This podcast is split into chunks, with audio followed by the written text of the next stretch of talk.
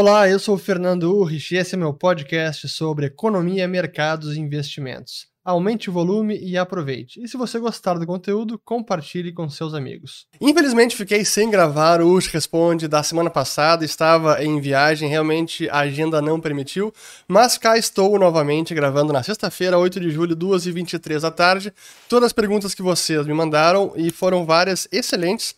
E não tenho nenhum recado para dar nesse momento, então vamos direto a elas. E a primeira que eu vou responder é de uma grande personalidade e meu grande amigo Leandro Narlock, autor de vários best-sellers no Brasil, inclusive aqueles guias politicamente incorretos da história do Brasil, da América Latina, enfim. Quem nunca leu Narlock, leia porque é muito bacana. Mas Narlock me mandou uma pergunta sobre o ouro, se não seria o caso de vender para aproveitar títulos públicos ou as promoções da bolsa. Realmente o momento de investimento em ouro, ele precisa ser muito bem pensado porque não é agora talvez o momento mais favorável para se investir em ouro, porque eu não imagino neste nos próximos meses, talvez nem em um ano, uma grande valorização do ouro, porque o cenário mudou, onde as taxas de juros ainda estão subindo, mesmo as curtas e as longas têm muita incerteza, difícil saber se não vai subir mais. E taxa de juro para ouro é muito ruim. Taxa de juros subindo significa que o ouro tem um custo de oportunidade maior, porque é aquele ativo que não tem rendimento, não gera fluxo de caixa, portanto é importante comparar com o custo de oportunidade de se entesourar um ativo que não tem rendimento. E a melhor comparação, já fiz vídeo sobre isso, vou colocar o link até aqui em cima, é o TIPS de 10 anos, que é o Tesouro IPCA dos Estados Unidos, ou Treasury Inflation Protected Security. É a, o título do Treasury protegido pela inflação. Então ele paga uma taxa real mais a variação da inflação. Então o melhor proxy para comparar com o ouro, ou para avaliar o momento do ouro, é a taxa de juro real medida pelo, pelo TIPS. Eu até vou colocar na tela, porque aqui temos, ó, o, como um é o espelho do outro, quando sobe a taxa de juro, quando cai a taxa de juro, é nesse momento que o ouro sobe bastante. É o que a gente teve lá em 2020, quando caiu muito, o juro foi até para negativo, menos 1%, e o preço do ouro chegou a bater o recorde histórico nominal de mais de 2 mil dólares por onça Troy. Depois andou de lado, teve uma subida do, do, do, do juro, caiu de novo, ficou meio de lado, e agora nós tivemos essa forte alta dos juros, que saíram de menos 1 e foram para quase 1, chegou ali 0,93, nesse momento está ali em 0,64. E quando eu ouvi esse movimento e o preço do ouro não tinha corrigido ainda, eu dizia, e vocês podem ver nos meus vídeos, que era um momento para mim um pouco perigoso para investimento em ouro, porque até no curto prazo eu estava esperando uma queda que está acontecendo, mas talvez pode ser maior. Novamente, olhando aqui pelo gráfico, isso me sugere que o ouro pode cair mais. Então, nesse momento, e respondendo à pergunta do Narlock, talvez faça sentido sim diminuir a exposição em ouro, claro que isso depende de cada pessoa, quanto que tem em ouro, e colocar algo em títulos de renda fixa ou fundos de renda fixa que que estão rendendo bem mais. Mas também tem um cuidado, porque uma coisa é a renda fixa em reais, outra coisa é a renda fixa em dólares. Em reais você tem um problema do câmbio, e eu estou sempre pensando na ótica do patrimônio precificado em dólares. Para mim, o que vale mesmo é o rendimento em dólares. Então, quando a gente fala em estou no Brasil, vou vender ouro e vou comprar renda fixa brasileira, o câmbio pode ir para qualquer lado nesse momento. A gente tem visto aí como o real foi muito volátil nas últimas quatro, seis semanas. E mesmo lá fora, felizmente, já tem boas alternativas de rendimento, talvez com 2, 3, 4%, até mais, de empresas boas que pagam bons rendimentos, que são saudáveis, que têm ótimos negócios, têm um balanço robusto, um balanço patrimonial, e estão com os seus bônus corporativos pagando rendimento até na ordem de 4 ou 5%. Então o mundo mudou bastante nos últimos meses e mesmo lá fora existe renda fixa, boas oportunidades. Seria possível ter esse rendimento apenas com ouro? Lá fora, talvez seja bem difícil. É, existe uma estratégia, especialmente para quem tem o ETF GLD, que é um ETF com muita liquidez lá fora, que você pode inclusive vender calls, aí é uma estratégia com opções é, derivativos, que você aí faz um é um rendimento sintético para uma posição é, em ouro, mas é um pouco é, mais complicado e não é para qualquer um, e no Brasil é difícil ter esse rendimento em ouro. Enfim, acho que eu respondi a pergunta, espero que eu tenha respondido. Até uma Só para concluir a pergunta, e vai ficar uma resposta bem completa, porque essa é uma crítica que eu tenho com relação aos austríacos, que normalmente são gold bugs, aqueles aficionados por ouro, que subestimam o impacto da taxa de juro real no preço do ouro. E acabavam tendo uma análise um pouco mecânica e simplista da valorização ou desvalorização do ouro. Ah, o Banco Central imprimiu dinheiro, pronto, isso vai valorizar o ouro. Ah, o Banco Central está comprando ativos no mercado, isso vai valorizar o ouro. E não é tão simples assim. Claro que tem impacto, tem, mas também é muito importante entender o comportamento das taxas de juros reais. Eu mesmo fui vítima desse erro por vários anos. Tem um artigo meu publicado no Instituto Mises Brasil. Quem quiser ir lá ver pode é, conferir. Acho que é um de 2011 falando por que o ouro ia subir mais. Enfim, e acho que esse é, tem sido e é um erro de economistas da escola austríaca com relação ao preço do ouro. Agora sim, próxima pergunta. É, Narlock, espero que eu tenha respondido. Pedro Carvalho, aqui do.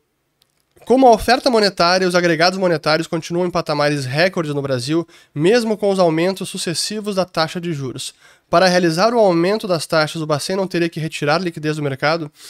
É uma boa pergunta e é preciso qualificar ela da seguinte maneira. Olhando os agregados monetários, os mais amplos, M1 e o M2, que são aquele, aquele que mensura o dinheiro efetivamente circulando na economia. Papel moeda em poder do público, depósito à vista, isso é o M1, e aí depois somando depósitos de poupança ou depósitos a prazo, isso seria o M2. O M2, depois que chega num patamar X, para ele diminuir, ou seja, para o agregado monetário diminuir, para que ocorra uma destruição de moeda bancária, porque depósitos a prazo ou à vista são moeda bancária, é preciso que haja uma destruição do crédito.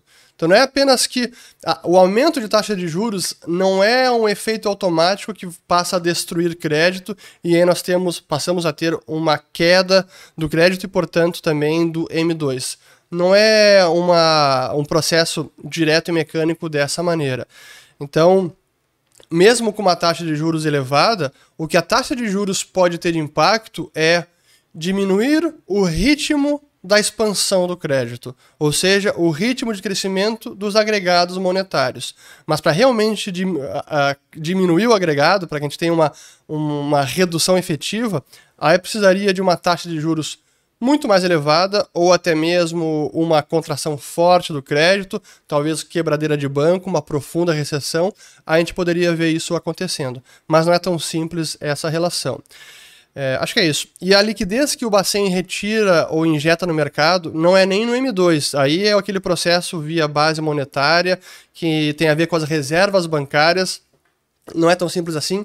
Aí eu sugiro que vocês assistam aquela alguns vídeos que eu fiz sobre isso, vou colocar aqui uma playlist, aquela do Fed, porque ele está encurralado, e também uma sobre por que o QE não gerou inflação. Lá eu explico melhor essa mecânica. Muito bem, mais uma pergunta aqui de um grande amigo e personalidade do mercado financeiro, o Alessandro Delara, perguntando se os veículos da Tesla no Brasil valem o preço pedido. Honestamente, eu acho que não. Acho que é um valor assim exorbitante. Assim, sejamos assim francos. No Brasil é difícil imaginar qualquer carro que valha o seu preço. A gente está vendo agora, com todo esse aumento que teve, carros 1.0 valendo uma fortuna. É, é um absurdo, é uma coisa brasileira. Mas mesmo assim, os Teslas têm um patamar de preço maior. E pelo que eu pude ver dirigindo um Tesla que eu, eu tive agora na Liberta Global e aluguei um Tesla durante um fim de semana, é um carro bacana, é realmente surpreendente o motor elétrico, a tecnologia da Tesla, mas não é um carro de acabamento luxuoso, ou seja, que é, tem uma que brilha pela sua excelência de qualidade, etc. Não é bem o caso. Até tem vários críticos aí que mostram que a Tesla não é o melhor, não é o, a melhor característica de um Tesla não é a sua qualidade no acabamento. Mas então eu acho que não vale tudo isso não aqui do Marcos Kyung. Aliás, até só para completar de Tesla, né? Já que a gente tá falando de Tesla.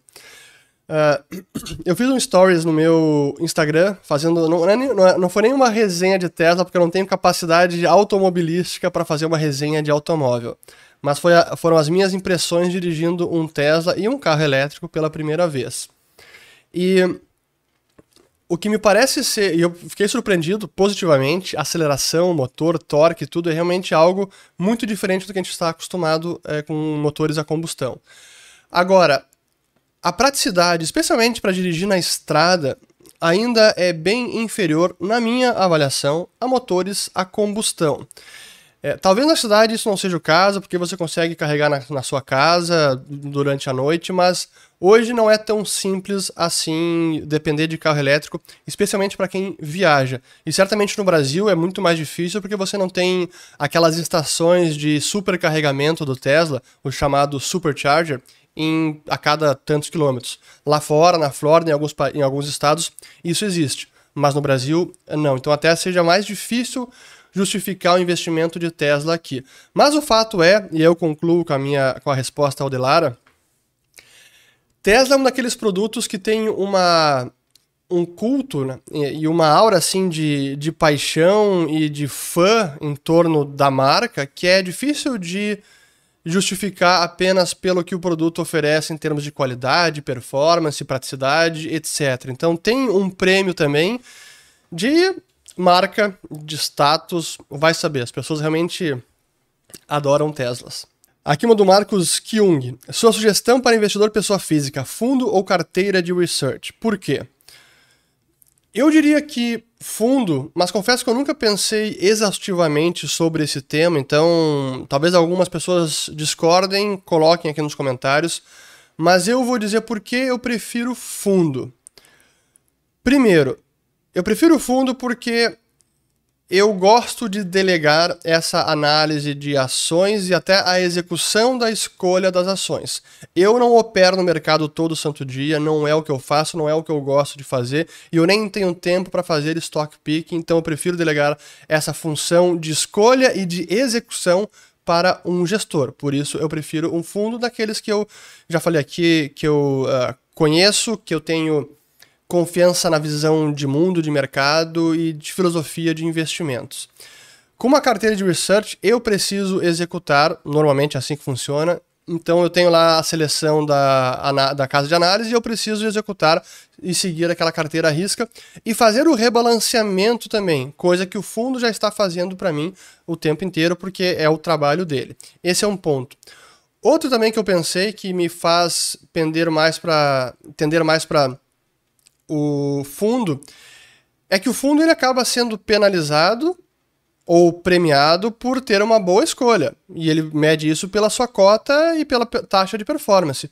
Uma casa de research talvez não tenha tão claro assim o interesse tão alinhado e se a carteira dela der errado, ela não sofre tanto quanto um fundo. Então eu diria que o alinhamento de interesses me parece estar mais correto ou mais uh, os interesses estão mais alinhados quando se fala de fundos do que uma carteira de research.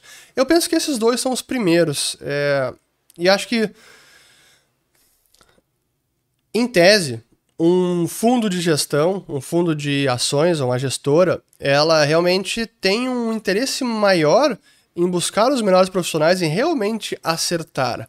É, numa análise, numa, numa casa de análise, não é tão fácil assim até atrair talentos e muitas vezes, talvez por, por esse alinhamento de não sofrer quando algo der errado, ou se os calls forem eh, bem, derem prejuízo ou não derem retorno, a casa de research ela não sofre esse revés automaticamente como um fundo que tem lá todo santo dia a cota sendo precificada.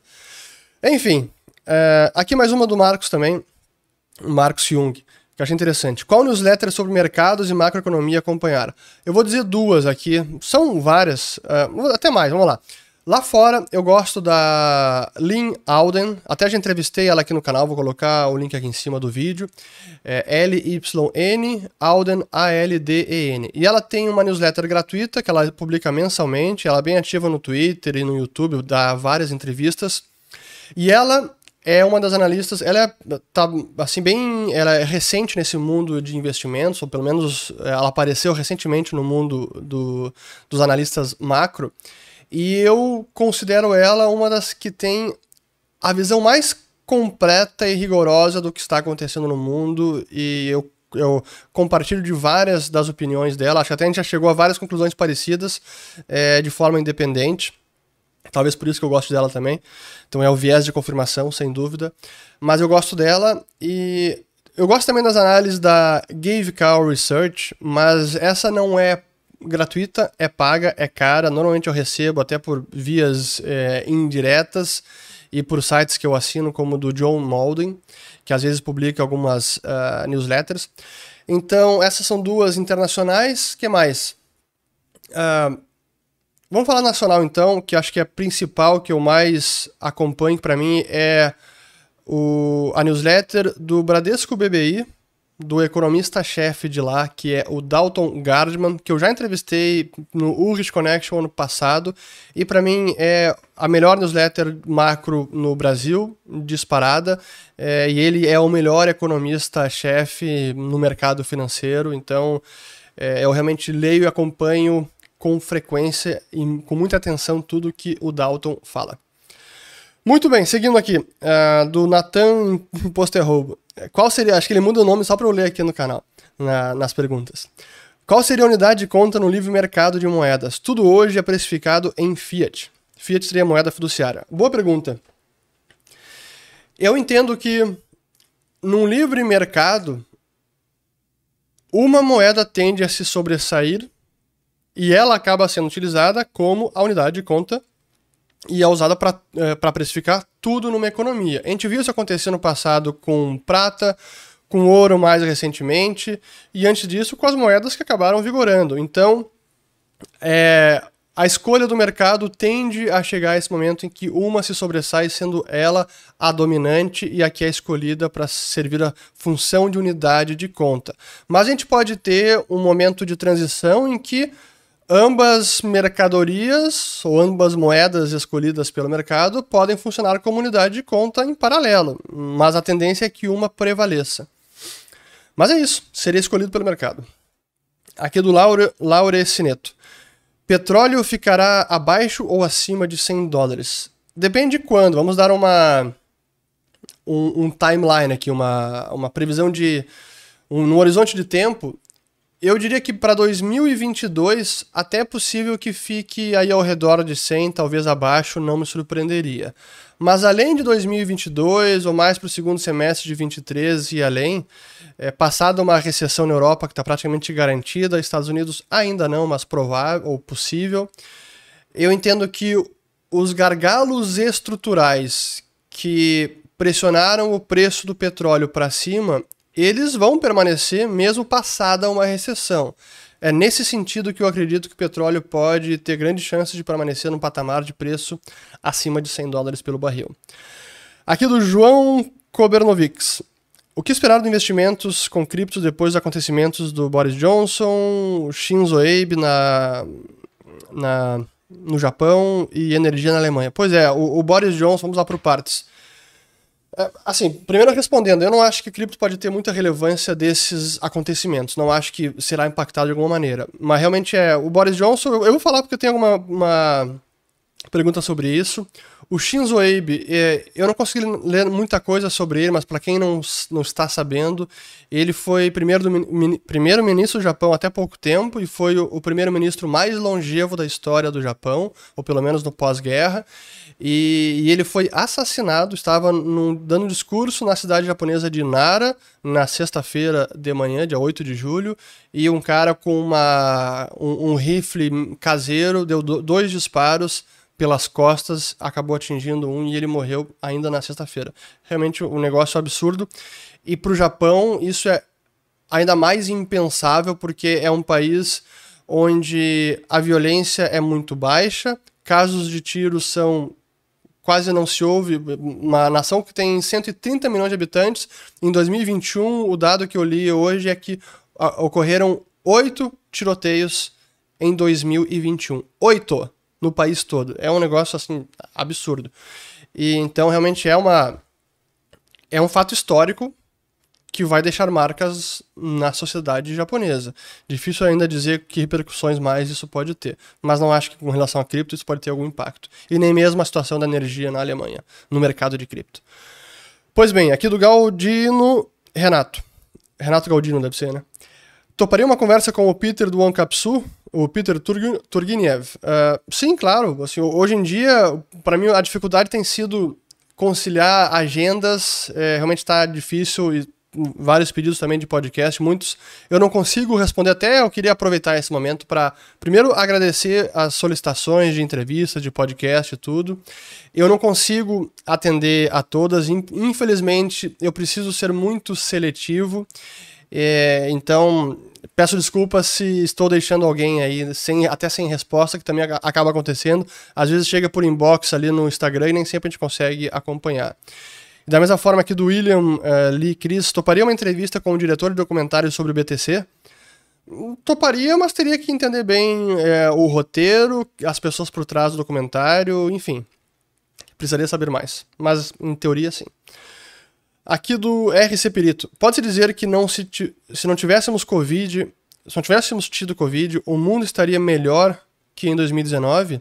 Sem dúvida. Assim, Covid foi uma transformação tão profunda no mundo durante e ainda está sendo, não acabou por completo. O fim da pandemia não foi decretado ainda, embora realmente já tenha acabado em vários países. É, as consequências da pandemia, das respostas de governos, de tudo que aconteceu, a gente ainda está sentindo os reflexos da pandemia. Então, sem dúvida que o mundo estaria numa posição melhor é, que é, assim, sem Covid a gente estaria é, melhor que, do, que 2000. Ah, deixa eu. Estou respondendo aqui agora que eu me dei conta da pergunta, só um pouquinho. Agora já estou vendo o Puro pegando esse trecho e me sacaneando mais uma vez. Ah, vamos lá, eu aceito. Se o mundo estaria melhor que 2019, é possível que o mundo já tivesse passado até por uma recessão. Em 2019, a gente tinha vários sinais de uma recessão, inversão da curva de juros. É possível que a recessão tivesse chegado em 2020, 2021 e agora o mundo já estaria aí saindo da recessão e numa situação, numa conjuntura mais saudável para iniciar um novo ciclo de expansão econômica. É bem possível, sim, que nós já estaríamos numa situação melhor que 2019. E, e a pandemia foi um desastre em todos os sentidos possíveis. Muito bem, agora sim. Aqui do ER 2040. Qual o efeito da queda do BTC na economia do, do El Salvador? Na economia, realmente eu acho que pouco. É mais uma questão do governo. É, pelo que eu entendo, não é. Não são todas as reservas que o governo tem, então vai ter um impacto nas reservas, vai, vai gerar um, um prejuízo contábil para o tesouro, vai, mas não acho que isso vai ter impacto na economia de El Salvador. Até porque isso é importante, talvez é, aí esteja a ideia da pergunta, né, o espírito da pergunta.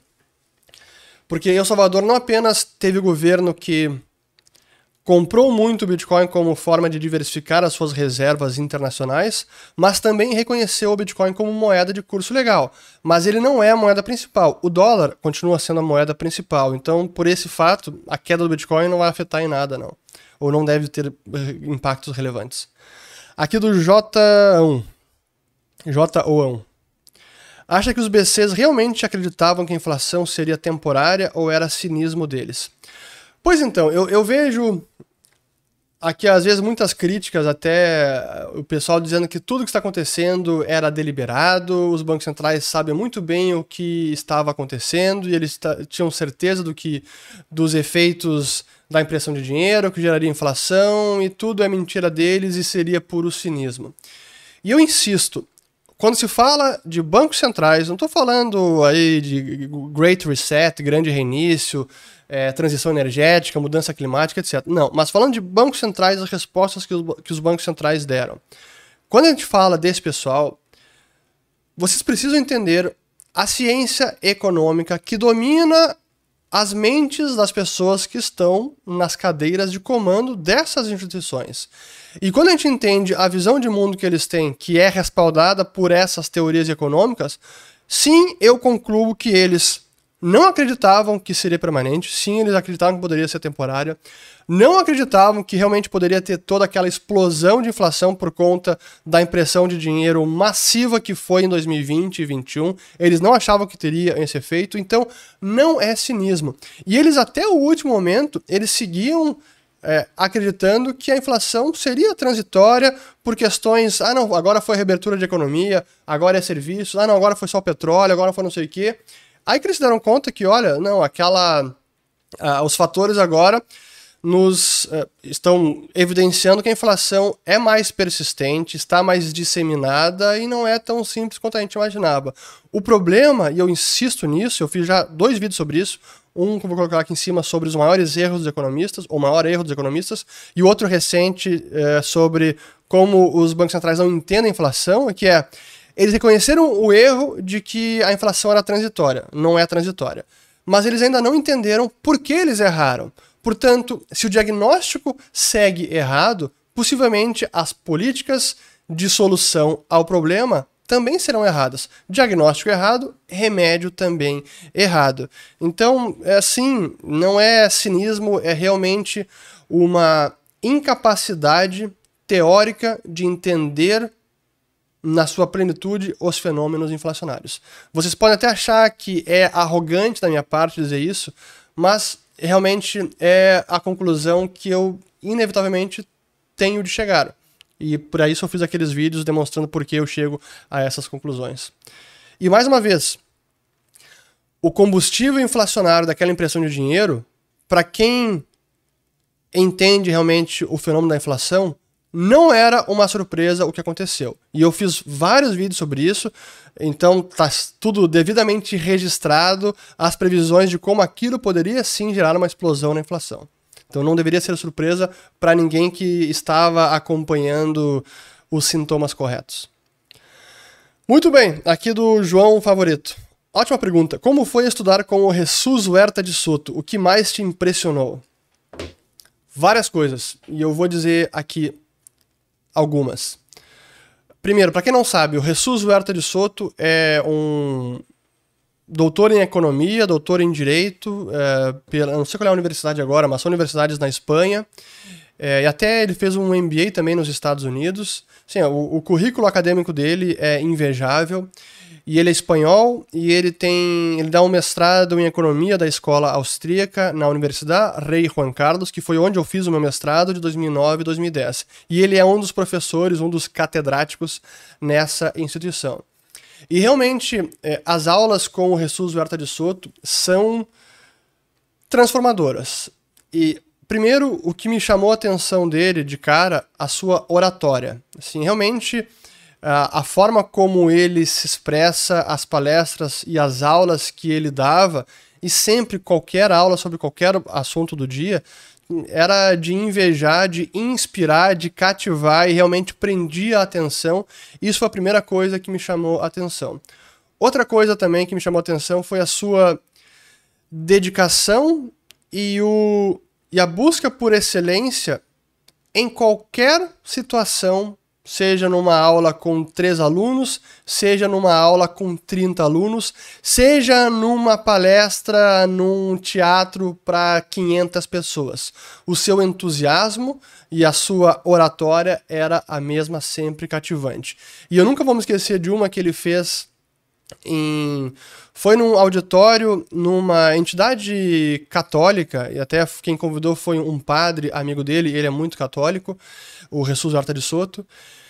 E eu nunca vou me esquecer que era um, eu não lembro qual era o assunto, acho que era sobre a crise imobiliária, que recém tinha, ou a crise financeira mundial, recém tinha estourado, né? isso era 2009, 2010. E nesse evento foram pouquíssimas pessoas. Realmente era um auditório para 60 lugares ou mais e tinha no máximo 7, 8 pessoas, a maior parte eram alunos do mestrado. Estava ele no palco com o padre e essas 7, 8 pessoas na plateia e eu era uma delas. E essa foi uma das melhores palestras que eu vi ele dar. E para sete pessoas.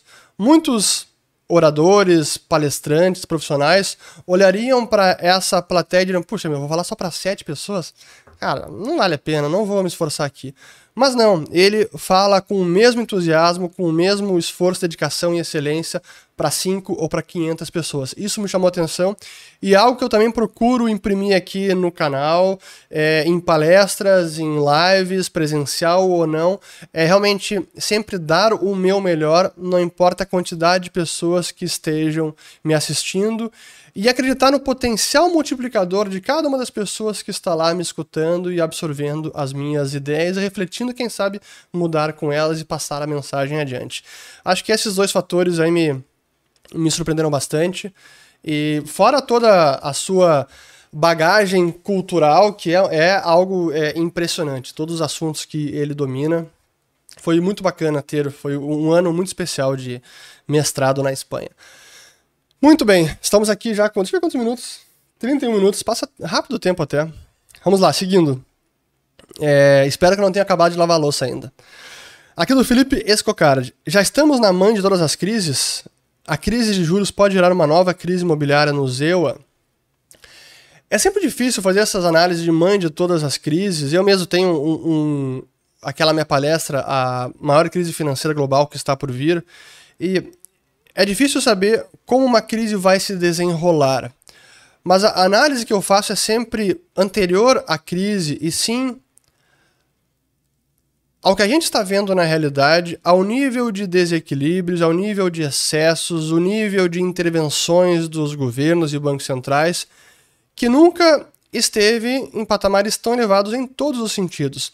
Então, por essa ótica que a gente pode imaginar que caso ocorra uma recessão, ela pode ser profunda ou ter é, efeitos mais duradouros e que demorem para realmente é, a economia se reajustar, porque tem muito desequilíbrio no sistema. É nesse sentido que pode ser uma crise mais profunda. Agora, como toda crise, ela uma hora acaba e a economia, de novo, é, se levanta e passa a crescer, como acontece de tempos em tempos. Então, não, uma crise financeira não é uma guerra que destrói, devasta um país. É um momento em que as economias precisam se reajustar, onde aquelas empresas que estavam numa situação mais delicada podem acabar quebrando e aqueles ativos, aquelas fábricas, aquelas máquinas, aquelas áreas, terrenos, eles não desapare desaparecem.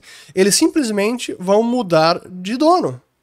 O proprietário atual não tem mais condições de levar adiante, ele vai ter que se desfazer, vai ter um prejuízo certamente, mas passa para outro dono que assim vai conseguir levar adiante aqueles ativos, rentabilizá-los e alocar eficientemente os recursos de acordo com as preferências do, dos consumidores naquele momento.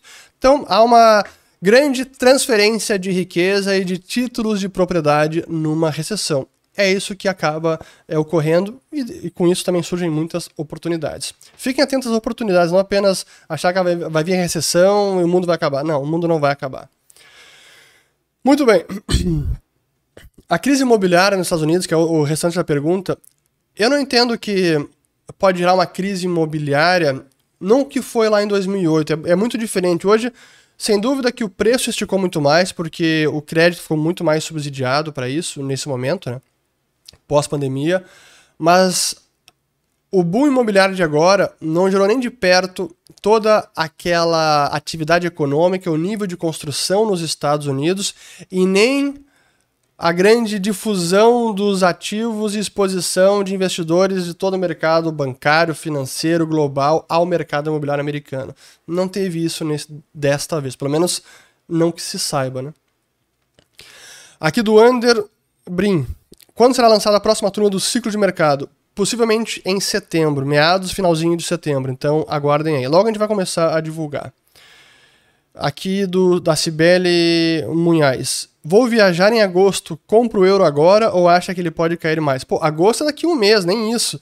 Já devia ter começado a comprar euro. Assim, quando tem uma viagem, o ideal é você ir comprando aos poucos, porque câmbio no curto prazo, especialmente no Brasil, pode ir para qualquer lado. Então, eu, eu seguiria comprando um pouquinho até chegar lá a viagem. Aqui do William Vac. É, é melhor se dedicar a uma carreira estável ou ser um empreendedor? Essa é uma ótima pergunta. E ela precisa ser respondida da seguinte maneira. Primeiro, estabilidade na carreira você só consegue ter mesmo no serviço público. E mesmo no serviço público ela não é totalmente garantida. Em alguns momentos pode haver algum corte de função, se for uma empresa estatal, então mesmo assim não é garantido, mas sem dúvida que há uma estabilidade muito maior do que nós temos no setor privado. Dependendo da carreira que você queira seguir, talvez ela só, só exista no setor público. Por exemplo, é, juiz, é, na maior parte das vezes é no setor público, é difícil ter muitas alternativas em câmara de arbitragem, etc. Então, algumas carreiras você só consegue exercer no setor público. Mas o que eu diria é que a estabilidade, isso não é uma regra universal que vai valer para todo mundo, mas eu, Fernando, acredito que estabilidade de emprego acaba trazendo frustração, acaba trazendo acomodação, acaba trazendo mediocridade.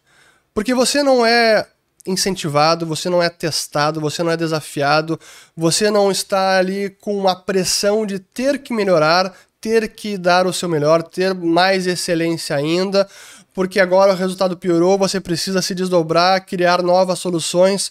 Então, uma carreira de empreendedor, você está sempre correndo atrás da máquina. E honestamente, isso, ao mesmo tempo em que traz uma pressão que você precisa ganhar dinheiro para sustentar a família, sustentar filhos, ao mesmo tempo isso incentiva a você melhorar como profissional e até mesmo como ser humano.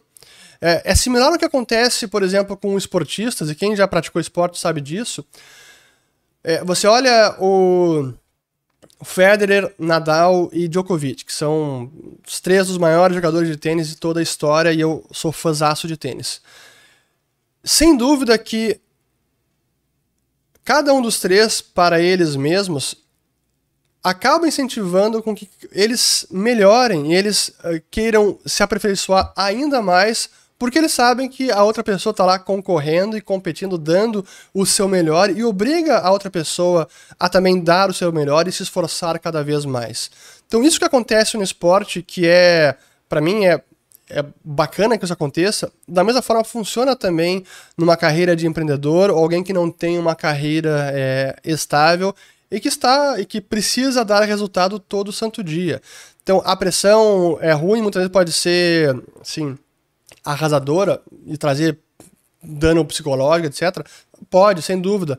Mas ainda assim, eu prefiro esse ambiente do que apenas uma carreira estável atrás de um salário que eu não vou precisar ter problema e tudo mais.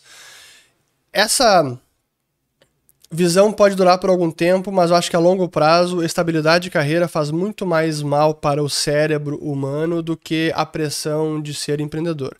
Além disso, é, esteja preparado para mudar de carreira constantemente. Esteja preparado para seguir aprendendo sempre. Talvez essa seja uma das uh, um, um, dos mitos ou falsas expectativas que as pessoas uh, têm que, ah, você primeiro estuda no colégio, depois fez colégio, faz faculdade, aí depois saiu da faculdade, parou de estudar, vai trabalhar, não precisa mais estudar, não precisa mais aprender, ou talvez faz o mestrado, fez o mestrado, acabou. Mas a verdade é que você precisa seguir aprendendo e precisa estar disposto a aprender todo santo dia. Se é uma coisa que eu tenho, assim como norte meu, é sempre estar aprendendo. E o que eu faço aqui todo santo dia é seguir aprendendo e tentar passar mais conhecimento para vocês também. A, é, a, própria produção desses vídeos e responder as perguntas, para mim é um exercício de aprendizagem, ao mesmo tempo que pode ser ensino para vocês, espero que seja, para mim também é aprendizagem. Então, é, eu prefiro a instabilidade e o frio na barriga de ser um empreendedor do que uma carreira estável. Eu. Mas tem gente que pode discordar e tudo bem com isso.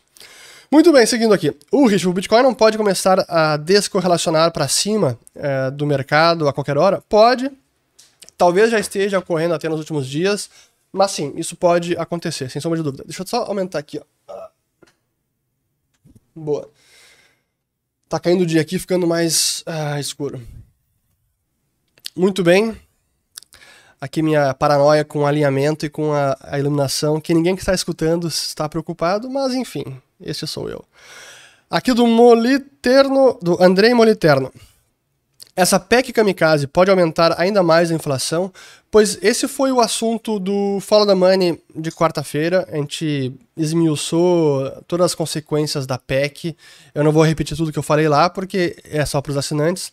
Mas eu digo o seguinte: a, a PEC não é nem o montante de gasto adicional da PEC que pode gerar efeitos inflacionários, até porque com o nível de arrecadação que o Brasil tem neste ano 2021 e talvez até com os dividendos de estatais e recursos da privatização da Eletrobras, talvez isso nem produza um grande déficit nas contas desse ano. Então, é, o, o, o superávit primário, nós estamos com superávit primário nesse momento. Então, por aí não é, não é que viria inflação. O problema é que todo o ruído gerado pela PEC e a sinalização de descontrole fiscal ou de maior descaso com o fiscal gera depreciação do câmbio. O dólar subiu para 5,46. É, essa depreciação do câmbio é que pode gerar mais inflação ou impedir que a inflação caia mais rapidamente. Então, sim, a PEC kamikaze indiretamente pode gerar mais inflação. Aqui do Arthur Deboni. Por que o valor do dólar subiu tanto com Guedes no Ministério da Economia? Porque essa é uma política deles desde o início de ser mais frouxo com o monetário e ser mais duro com o fiscal. Eu fiz vídeo lá em novembro de 2019, antes de pandemia, antes do real ultrapassar 5. É, é, vejam lá, vou colocar o link aqui em cima onde eu já alertava para esse risco e já condenava essa política porque eu dizia que seria contraproducente e poderia ricochetear, o chamado backfire do inglês, e é exatamente o que aconteceu. Ah, o tiro saiu pela culatra, o câmbio descolou muito e foi, uma, foi um dos grandes fatores da nossa inflação já elevada em 2021. O mundo está experimentando inflação elevada em 2022. O Brasil já tinha lá em 2021 e um grande responsável foi a depreciação do câmbio. Aliás, 2020 e 2021. Muito bem, seguindo aqui. É, qual a sua opinião sobre propriedade intelectual? Do André Renan. O André Renan. Via de regra, eu sou contra. Eu já li o livro aquele do uh, Stefan Kinsella contra a propriedade intelectual e eu entendo que propriedade intelectual não é um bem escasso como qualquer ideia que não é um bem escasso, então não pode estar submetido à regra da escassez, porque o meu uso de uma ideia, por exemplo, uma receita de bolo, não exclui o uso dessa receita por outras pessoas. É nesse sentido que essa propriedade intelectual não pode ser considerada um bem econômico escasso, porque não é escasso, não é rival pelo conceito de teoria econômica. Então, via de regra, eu tendo a ser contra a propriedade intelectual. Muito bem, aqui do Jean Jinx. Recessão começando, mas shopping lotados mais do que nunca. O que explica? Bom, depende de onde você esteja. Talvez na sociedade ainda esteja lotado. É por isso que é importante acompanhar esses sinais da realidade da, da, do seu local. Mas eu diria que no Brasil a recessão não está começando ainda. Talvez nem nos Estados Unidos, é, mas na Europa, nos Estados Unidos, talvez ela chegue, mas não é uma certeza. Então, acho que é mais um, talvez se aproximando do fim do ciclo, um esgotamento de ciclo, do que já começou a recessão. Certamente no Brasil não é e talvez nem nos Estados Unidos. O que você acha que precisa ser feito para o brasileiro ser melhor remunerado? Precisa ser mais produtivo, para ser mais produtivo, precisa ter mais investimento para que se possa acumular mais capital e aí aumente a produtividade. Para que se haja mais investimento e acúmulo de capital, é preciso que nós tenhamos mais menos impostos, menos burocracia, menos insegurança jurídica, mais incentivo ao empreendedorismo e menos eh, dependência do Estado. Então, é menos Brasília. Então, não é fácil. Basta ver que a nossa produtividade está assim, é, estanque nos últimos anos, última década talvez. Aqui uma do Gabriel Oliveira APS, que não tem nada a ver com uh, o, o canal, mas enfim, o pessoal gosta de fazer perguntas, às vezes pessoais, eu vou responder essa pergunta pessoal. Então o Gabriel pergunta, uh, fala para eu contar a história de como eu conheci a minha esposa. Pois eu conheci a minha esposa curiosamente, é, em Londres, em 2007, quando eu trabalhava em Londres e ela passou um tempo estudando lá. Eu sou de Porto Alegre, ela também é de Porto Alegre, mas a gente se conheceu em Londres em 2007. E eu me apaixonei logo de cara, mas a gente só foi realmente ficar junto bem depois, a partir lá de 2010. E eu brinco com ela que agora a gente está há quase 10 anos já casados, mas eu digo que eu estou apaixonado por ela há mais de 15 anos. Mas enfim, essa é a história. Com pequenos, com poucos detalhes. Você sabe, eu gosto de ser um pouco mais reservado aqui com vida pessoal. Aqui do André B. de Souza. O aumento dos juros do Fed pode forçar uma Selic alta por mais tempo? Sim, pode. É, não uma Selic absurda, mas pode postergar a, o fim dessa, do ciclo de alta da Selic. Aqui do Stone Zest. Aqui não é nenhuma pergunta, mas um, um, elogio, eu gostei de destacar porque eu acho que me talvez me defina bem. Diz o seguinte: parabéns pelo exemplo de moderação, respeito, pragmatismo e otimismo. Você nos inspira bastante. Primeiro, muito obrigado pelas palavras e que bom que é isso que você capta do que eu passo aqui, porque é exatamente assim que eu, que eu também me vejo em termos de tudo que eu trago aqui de informação, de conhecimento e também de otimismo. O pessoal fala, e às vezes por, por conta dos vídeos que eu produzo e falo lá de crise, crise energética, crise financeira, ou uma recessão, ou não sei o quê, mas é mais uma análise do momento também que nós estamos vivendo, e mas que apesar disso, eu sou um profundo otimista, assim, com a, a, raça humana. Eu sou otimista com o progresso tecnológico. Eu sou otimista com tudo que nós, enquanto humanos, conseguimos criar, inventar. Realmente, a nossa capacidade criativa inata, ela é infinita e assim, é, é, fantástico ver tudo que a gente conseguiu realizar desde que nós pisamos é, na Terra. Então, sim, eu sou otimista, apesar de tudo que os governos fazem de errado, apesar dos problemas que temos aí, apesar das pessoas mal intencionadas que muitas vezes estão em posição de governo com o poder da caneta, e apesar das pessoas que não mal intencionadas, mas estão com as ideias equivocadas, muitas vezes talvez com os objetivos comuns de um mundo melhor, mais prosperidade para as pessoas e felicidade, mas os meios estão equivocados. E esses, para mim, são os aliados potenciais. Pois bem, seguindo. Aqui uma pergunta bem polêmica, e vocês sabem que eu não me esquivo delas, eu vou responder aqui do Kalian277. Você tem algo contra as pessoas LGBT+. Vamos lá. Não, obviamente não é, ser contra não gostar de alguém por ser homossexual é de uma estupidez absurda. Eu tenho, inclusive, grandes amigos e amigas que são homossexuais, então é, e é uma estupidez discriminar alguém por isso. Mas quando se fala de LGBT, está talvez por trás um movimento LGBT ou até alguma ideologia por trás, uma pauta LGBT, e que, por sinal, muitos desses meus amigos que são homossexuais discordam redondamente dessa pauta LGBT. A crítica que eu faço, se a gente pode dizer a pauta LGBT, é que nós tivemos um grande avanço no mundo que foi acabar com a discriminação, ou pelo menos lutar contra ela, e acredito que hoje, em 2022, a discriminação que existia no passado não existe mais e precisa ser sempre combatida. Qualquer discriminação precisa ser combatida. E acabar com a discriminação, sem dúvida que é correto, é um avanço e eu 100% apoio. O problema é que nós fomos para um outro extremo onde estamos, inclusive, como sociedade, estimulando, inclusive crianças e jovens, a testar de tudo, experimentar, e isso está causando danos psicológicos irreparáveis em crianças e adolescentes e possivelmente destruindo vidas de famílias inteiras. Nesse sentido, eu sou contra a pauta de estímulo a crianças e adolescentes é, a, por exemplo, ter experiências homossexuais, inclusive pessoas que não se consideram homossexuais. Acho que isso pode ser um grande equívoco e trazer muitos danos psicológicos e perigos para famílias inteiras.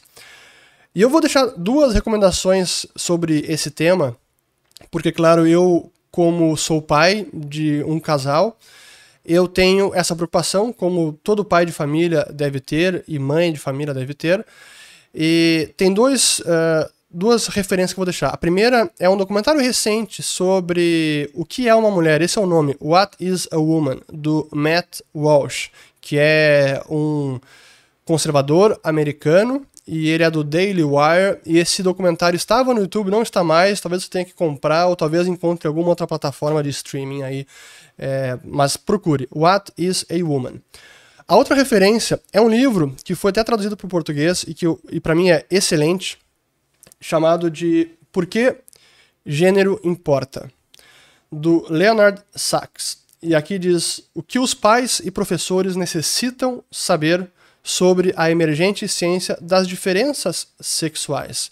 E por que é importante saber como, especialmente na infância e na adolescência, há diferenças sexuais e que, é, especialmente nessa, nessa idade, elas são marcantes e que isso não significa tratar as pessoas de modo diferente, discriminando ou preferindo um ou outro. Isso está errado, mas reconhecer que há diferenças e que isso é importante para educar, para ensinar, para criar filhos, para criar uma sociedade saudável, é fundamental que a gente saiba disso. Então, e realmente aqui é uma leitura excelente. E eu só posso recomendar que vocês leiam esse livro, especialmente pais e professores também, para que a gente consiga cuidar muito bem das nossas crianças, seja ela qual for a orientação é, sexual das crianças. Até não sei nem se esse é o termo correto de se utilizar. Se não for, podem me corrigir aqui abaixo nos comentários. Eu não tenho é, nenhum problema em reconhecer se eu errei é, e corrigir o erro. Então, enfim, aqui tem. Eu não vou ler todos os capítulos, mas eu recomendo que vocês leiam esse livro. Então, está aqui respondida a pergunta polêmica. Aqui do Fernando Xavier. Como você viu a queda de Boris Johnson? Eu, eu primeiro vejo com até uma admiração para ver a forma civilizada como isso ocorre num, num país avançado como a Grã-Bretanha, onde o premier renuncia, não sacode os mercados, não é uma convulsão social, agora vai se formar um novo governo. É, os seus ministros que estavam em desacordo com a sua postura começaram a renunciar antes e assim ele é forçado a renunciar. Então, me pare... eu até eu é uma inveja boa, mas eu realmente invejo a forma civilizada como a gente consegue ter uma transição política é, sem instabilidade e tensão social. Mas enfim, acho que é isso. E sobre ele, eu realmente não tenho grandes opiniões sobre ele. Aqui, Rai Teodoro. Recessão na Europa, inflação nos Estados Unidos, resultado das eleições no Brasil. Chegamos com Selic 18% ao fim de 2023? Não, não acho que é o caso. Não. Não vai chegar a 18%. Aqui do Maluf. Qual o melhor banco central entre todos os países, na sua opinião? Eu diria que o melhor banco central é aquele que não existe.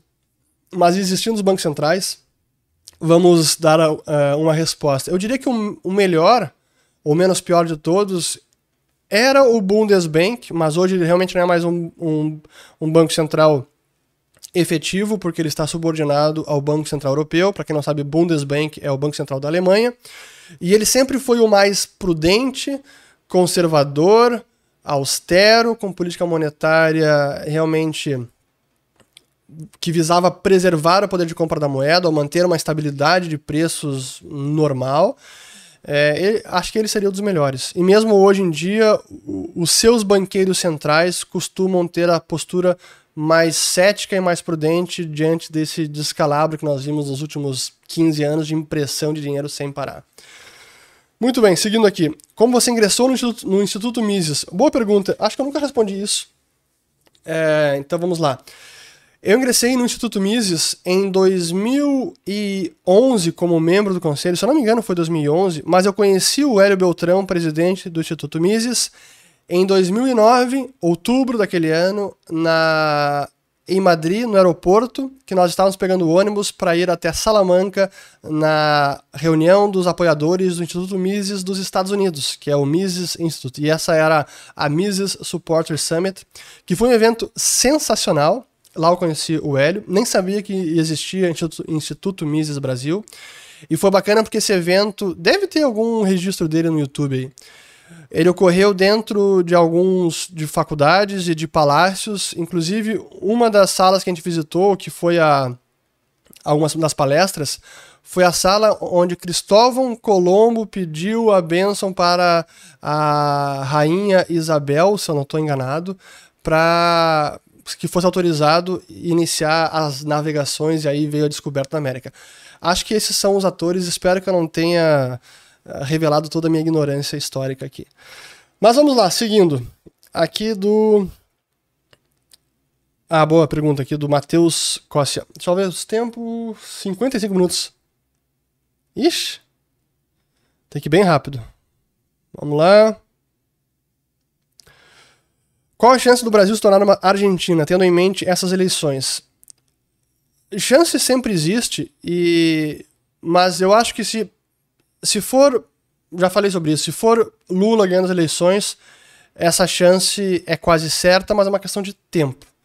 Não é, não acontece da noite para o dia, porque felizmente o Brasil hoje tem salvaguardas institucionais, especialmente no campo monetário. Eu sei que eu sou sempre crítico aqui do Banco Central, mas as as travas que nós temos no campo institucional que impedem uma expansão monetária, impressão de dinheiro é, desvairada, realmente hoje é muito mais difícil no Brasil. Então, é, por mais que uma administração mais à esquerda ou extrema esquerda assuma o poder, não é tão fácil assim subverter essas instituições e causar um descalabro rápido como é o que nós temos hoje na Argentina. Mas claro, se isso persiste por anos a fio, é, a estação final aí acaba sendo a Argentina.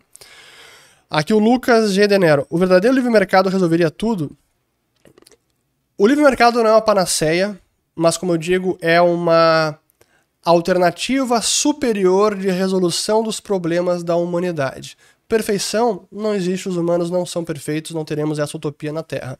Mas eu acredito que na maior parte dos casos, sim, é, um ambiente de concorrência e de trocas voluntárias é o melhor arranjo para a solução dos problemas da sociedade. Será para 100% dos casos?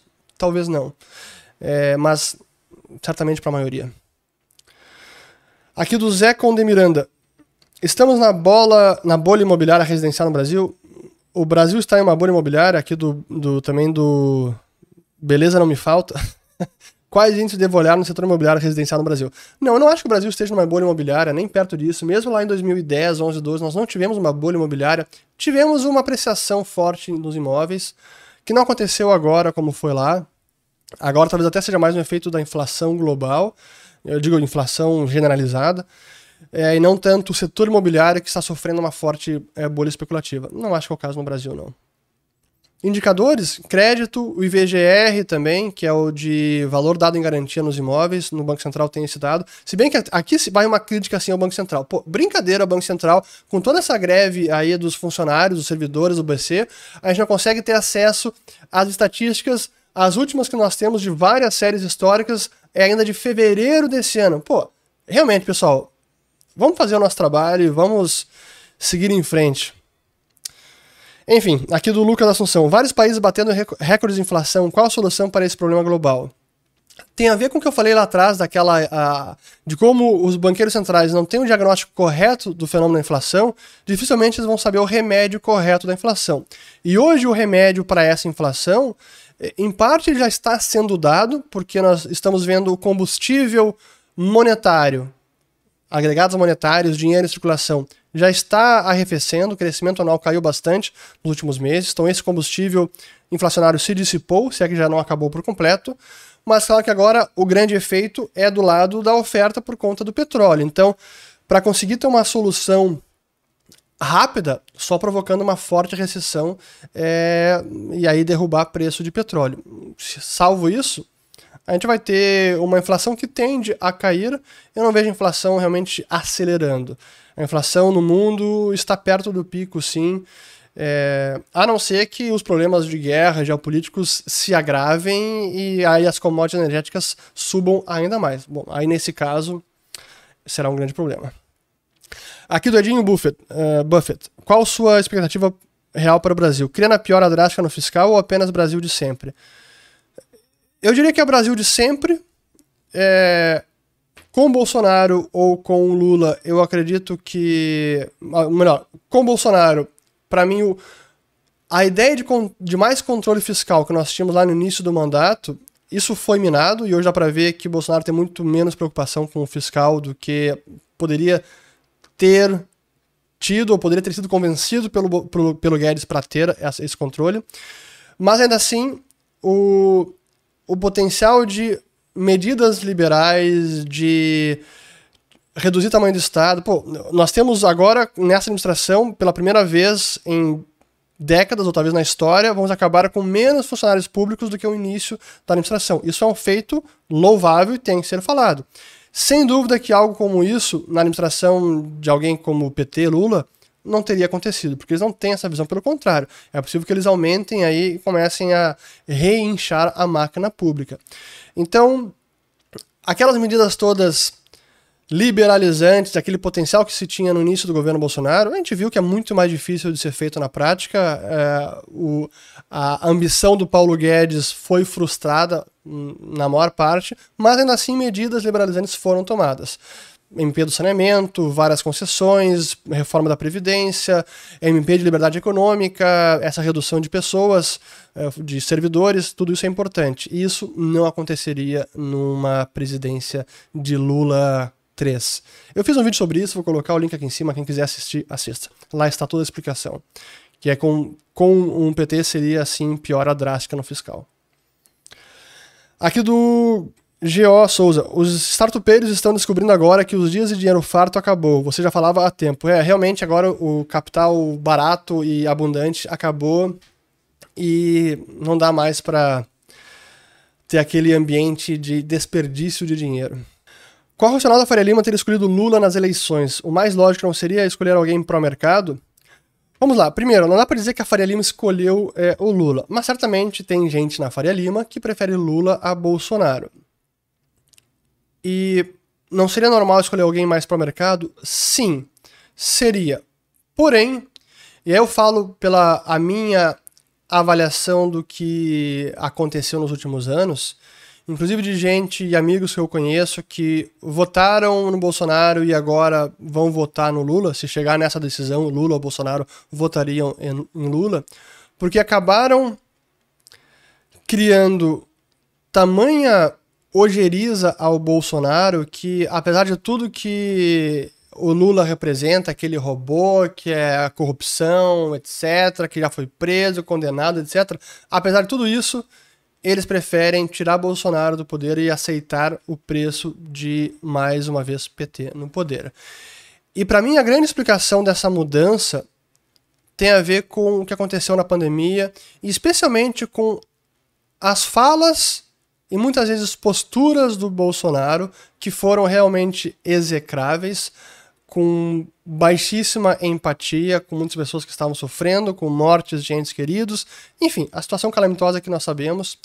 É, e acho que isso realmente pegou muito mal e gerou uma aversão completa para muita gente, a ponto de mudar voto e ir para Lula. E eu ilustro essa minha avaliação, eu não estou dizendo que isso está correto ou está errado, é apenas a constatação. Cada um decida por si só.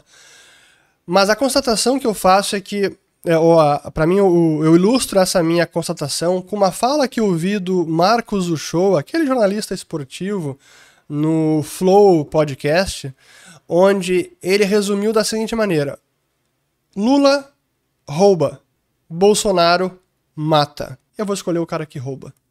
Assim, essa virou a dicotomia. Como é que você vai argumentar contra isso? Então, para muita gente, esse é o resumo da ópera para as eleições de 2022. Um rouba, o outro mata. Você escolhe o que rouba. Para muita gente, essa é a resposta. Enfim. Acabo por aqui. Espero ter gostado de mais um Ulrich Responde. Foram várias perguntas e voltamos no próximo. Meu muito obrigado a você que me acompanhou até aqui. E se você gostou, comente com os amigos e compartilhe. Um grande abraço e até a próxima.